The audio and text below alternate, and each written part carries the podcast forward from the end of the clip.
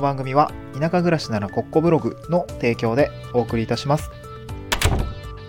はい、おはようございます。東京から島に家族で移住してライターやブログ運営をしたり古民家を直したりしている小場旦那です。今日のトークテーマはあー退職して1年半、今大切にしたいことは経験値という内容でお話をしたいなと思います。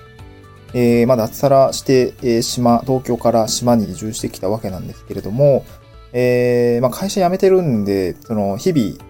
うん、なんていうのかな、まあ、地域おこし協力隊という、まあ、年間を通して200万円ぐらいの案件、280万ぐらいの案件ですかね。えーこれ3カ年分の、まあ、業務委託契約。まあでも1年更新だからわかんないんだけれども、まあ、何にもなければね、3年間で、どれくらいですか？えー、280万円の報酬費なんで、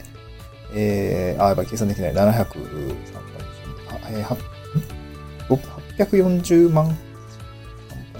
?840 万ぐらいの、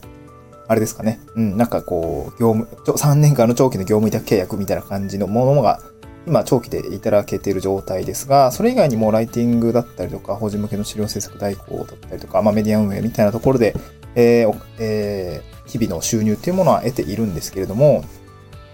最近ですね、あの、思うようになってきたのが、その、僕は、こう、今選択していることで成長できているのかっていう、その、結構これ抽象なんですけど、あの、具体的にもっとこう、なんていうのかな、将来の自分が、あのためになるような経験値を稼げているのかっていうところが、えーもっとこう気を使わないといけないところなんじゃないかなと思ったんですね。うん。なんかもう少し、うーん、なんていうのかな、こう具体的かつ、なんていうのかな、うん、行動ベースの言葉で言うと、なんかこうね、継続案件、まあ当然継続案件すごい大事なんですけど、継続案件でお仕事いただいているばかりで大丈夫かなっていうところを感じるようになってきました。あの、その、あの、難しいんだけど、その継続案件って、あの、めっちゃ楽に、楽なんですよね。難しいな。なんて言うんだろう。例えば、ウェブライターの仕事だったりとかであれば、一つのクライアントさんから継続的にお仕事をいただける状態っていうのが一番望ましいと思います。っていうのも営業の時間がなくなるし、あの、クライアントさんも安定的に、あの、原稿とか納品してくれるし、まあ、やりとりもね、あの、少なく、なんていうのかな。別になんか、うーんと、こう、やりとり自体はスムーズになるわけじゃないですか。うん。なんかレギュレーションが分かっていたりとか、あの、まあ、なんかコミュニケーションの傾向みたいなのが分かったりしていて、多分なんかこう、楽だと思うんですね。だから継続案件で、あの、どんどん獲得をして、まあ、継続的にお仕事をしていくってことはすごく重要だと思うんですよね。そう。すごく重要だと思います。あの、で、実績をどんどん積み上げていくってことは重要なんですけど、その、なんかステージが変わると瞬間ってあると思うんですよね。僕もその、まあ、人生、人生単位で言ったら結構ステージ変わってきたと思うんですよね。そうだな。僕もずっとバスケットボールをやってたんですけど、まあ、小学校でミニバスケットボールっていう、まあ、部活動みたいなのがあるんですけど、そこでやってたこととか、で、まあこれ年次が上がっていくとどんどん卒業するじゃないですか。で、その時中学校に入って、ちょっとすげえ怖い先生の ところで部活入ったんですけど、あの、で、中学校で学べることもあったと思うし、で、その後高校でその中学、小、小、中とやってきたことが、なんか高校の先生に目に留まったみたいで、ちょっとうちでやらないかっていう形で、えー推薦という形で、えーまあ、県内の強豪校に誘われたんですよね。で、めちゃくちゃひよったんですけど、行きました。行って、えー3年間ずっと、学校自体はね、インターハイと、冬のウィンターカップっていう、まあ、あの、冬の、まあ、インターハイみたいな、春の甲子園みたいな、そんな感じのやつに、あの、部活動自体は行っていて、で、僕がずっとレギュラーかって言われると、いや、あの、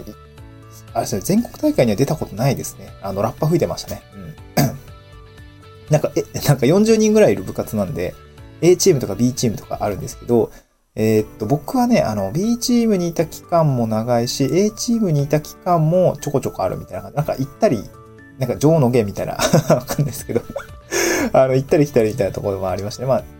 3年生の時はずっと上だったのかな。うん、まあでも、インターハイに行けるのは15人。冬の祭典、冬のウィンターカップに出るのは18人しかないんで、その枠に入れる、入ることができたかっていうと入れなかったんですね。うん、だから僕は夏で引退をして、あの、進学したんですけど、まあその、部活動とか、あの、まあ、この学生の間の、なんていうのかな、こう、ステージが上がっていくのは非常にわかりやすいですよね。そう、あの、期間で定められてるから。でそこでやっぱりステージが上がると学ぶことも多いし、えー、こう、身につくことも多いと思うんですね。で、これ、会社員になった時って、実はそういうライフステージみたいのが、ライフステージというか、まあその自身のステージみたいのが、実は、あの、明確にはなってないというか、結構、まあ年次によってね、会社によってはこう、管理職になったりとか、あまあなんかこう、等級みたいな感じで変わっていったりもすると思うんですけど、フリーランスになるとそういうのって本当になくなるわけですよね。そう。だから、本当に自分で意識するしかなくて、うん。まあそうだな、こう、広、お仕事の広がり具合だったりとか、付き合うクライアントさん、クライアントさんが変わってきたとかっていうのは、まあ、後ろを振り返ったら、あの、わかることかもしれないんですけど、なんかそれ自分で意図的にこう、ステージが、ステージを変えるってことは、自分で行動しないとできないわけだと思うんですよね。そんな中で、なんか自分の今のステージって何かなって思っ、あの、感じるようになったのは、なんかね、ちょっとこう、えっ、ー、とね、間延びしてきたというか、ステージが、うん、なんていうかな、こう、今年の10、ん2022年の、まあ、1月に初めてライティ、ライターの案件を獲得したんですね。そう、ライターの案件とか、法人向けの資料制作代行のお仕事もなんか同時並行でなんかいきなり案件獲得して一緒に走り出したんですけど、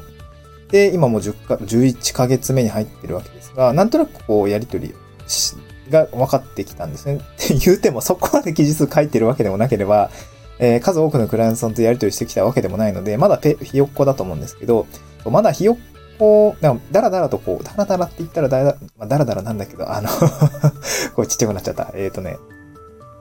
なんていうのかな。こう、だらー、だらーとじゃないんだけどね、こう、コツコツはやってるんだけど、そのスピードはね、人よりは多分遅いと思うんですね。記事数もね、月何十記事って書いてるわけじゃないんで、あの、そういうわけじゃないんだけど、まだ多分次のステージに多分そろそろ行かないと、を間延びし続けてしまうんだろうなっていうところを、あの、個人的な感覚としてできてきました。当然、あの、実績を積み上げるっていうこととか、あと稼ぎ続けた実績とか、わかんない。月、例えば、えー、そうですね、いつぐらいかな、4月ぐらい、え、ライター始めて3ヶ月目、5ヶ月目ぐらい、4ヶ月目ぐらいの時には月5万円というものを、が、ライターとして収入としては得られていたんですけど、それが例えば半年間継続できたとかっていう実績はね、あの、稼ぎ続けることによってつくと思うんですね。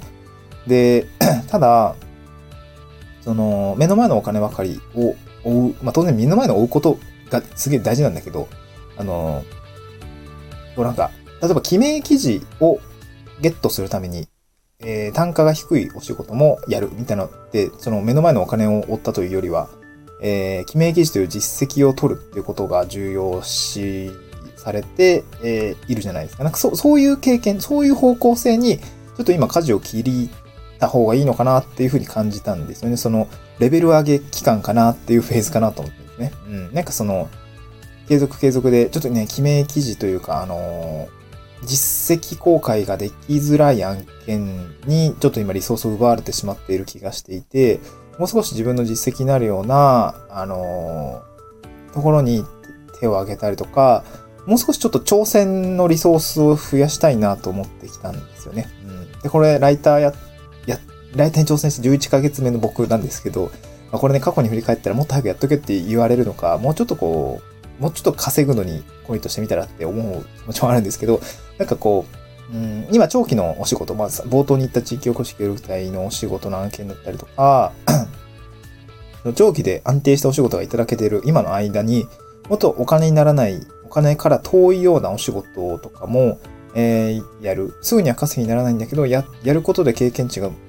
たくさん稼げるような、えー、お仕事にちょっとコミットした方が、あ今の自分にとっては重要なことなんじゃないかなっていうところをですね、感じていて、今はそういうふうに舵を取りたいなと思ったという話ですね。これ聞いてる人は全然参考にならないと思うんですけど、そう、なんかね、まあ、会社辞めて、なんかこう、年半経ってみて、あの、ライターに挑戦して、なんか11ヶ月ぐらい経つと、なんかこんな心境にもなっていますっていう感じですかね。なんかわかんない。私もそうだわとかねそ、そういう感じになったら嬉しいかもしれないですけど、まあ、なんかそんな知らねえよっていう感じになるかもしれないんで、この辺にしときたいなと思います。なんかまあ、ちょっとね、どういう感じで、えー、何にトライしたっていうのは、なんかまたなんかノートみたいなのにね、まとめとこうかな。なんかまとめたいことたくさんあるんだけど、全然時間なくてできてないなそういうところもね、やっておきたいなと思います。はい、また次回の週、ちょっとね、前に進む時間というよりも、少し立ち止まって、えー、準備する時間にも当てたい。まあ、走りながら、あの、か、な、半身は走ってんだけど、半身はもうちょっとこう、ええー、なんかこう、蓄え、踏ん張るというかな、そういう感じの、えー、ムーブをしたいなと思いました。はい。また次回の収録でお会いしましょう。バイバイ。